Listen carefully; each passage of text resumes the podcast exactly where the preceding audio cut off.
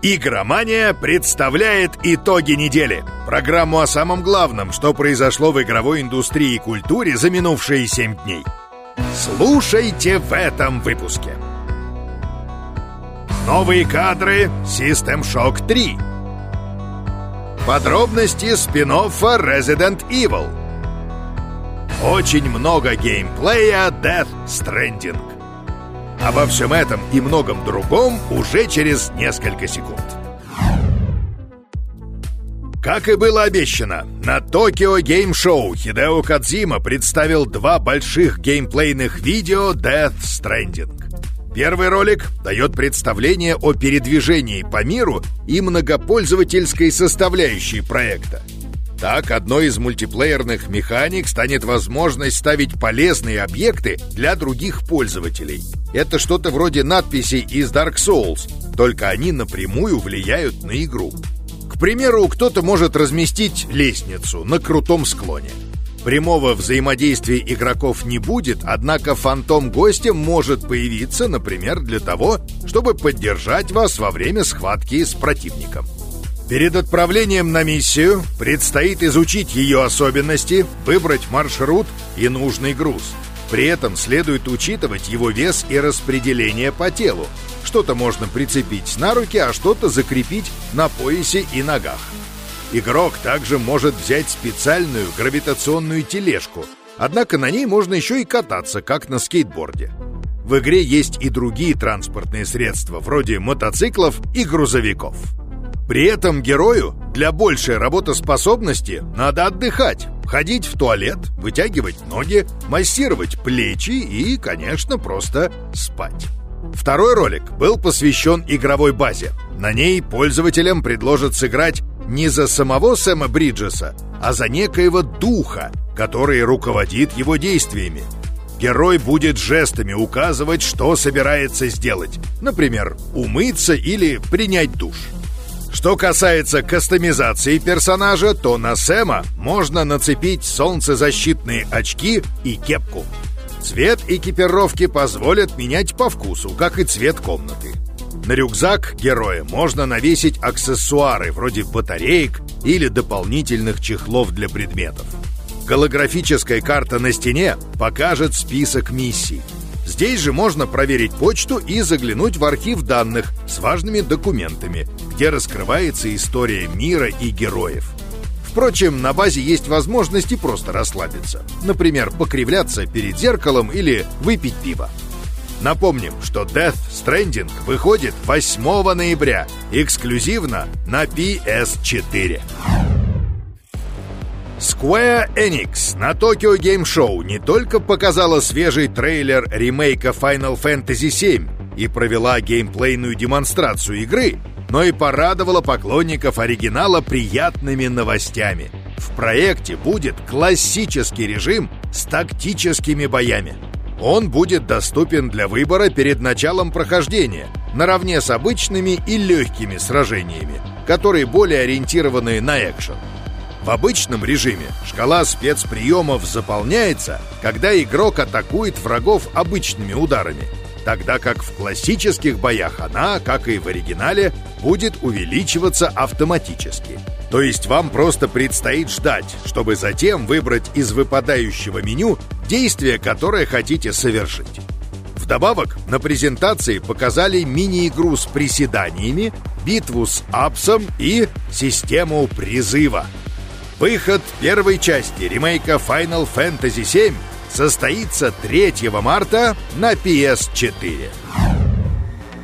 Через две недели после утечки компания Capcom наконец представила Project Resistance, командный кооперативный шутер во вселенной Resident Evil. Сперва разработчики показали тизер-трейлер игры, а после в сети появился первый геймплейный ролик – уже известно, что мультиплеер в спин будет асимметричным.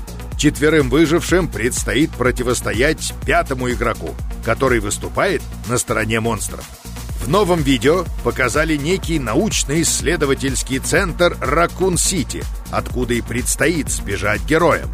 Чтобы выбраться, игроки должны действовать сообща, ведь каждый персонаж обладает уникальными способностями – Тайрон получает меньше урона, Валерий может лечить союзников, Сэмюэл хорош в ближнем бою, а Дженюри способна взламывать и отключать камеры наблюдения. В это время пятый игрок, которого авторы называют Мастермайнд, будет пытаться помешать выжившим. Для этого ему нужно переключаться между камерами, расставлять монстров и ловушки, отключать свет, а также активировать системы безопасности. Кроме того, Мастермайнд может взять под управление любого зомби и даже мистера Икс, чтобы разобраться с выжившими собственными руками. С 4 по 7 октября в Project Resistance для Xbox One и PlayStation 4 пройдет закрытое бета-тестирование. Полная версия выйдет также и на PC, но авторы пока не называют даже примерную дату релиза.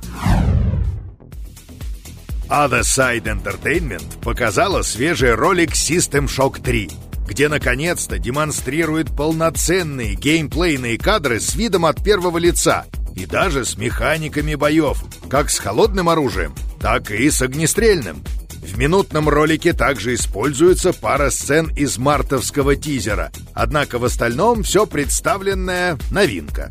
Да и старые кадры успели заметно похорошеть. Впрочем, показанное сейчас это пре-альфа шутера. Вдобавок к ролику, разработчики подтвердили, что роль Шодан вновь исполняет Терри Брозиус. Сейчас у игры нет ни примерной даты выхода, ни полного списка платформ. Игроки охотнее простят баги, чем агрессивную монетизацию. К такому выводу можно прийти, если посмотреть на свежий баскетбольный симулятор NBA 2K20. В него разработчики попытались встроить чуть ли не настоящее виртуальное казино, и в результате наткнулись на волну негатива в Стиме. В настоящий момент NBA 2K20 находится на втором месте списка самых низко оцененных игр за всю историю площадки. Первенство ей пока что не отдает мыльная Flatout 3 Chaos and Destruction, которую назвали худшим продолжением отличной игры. NBA 2K20 сумела обойти совершенно скандальную Hunt Down the Freeman и многострадальную Bless Online.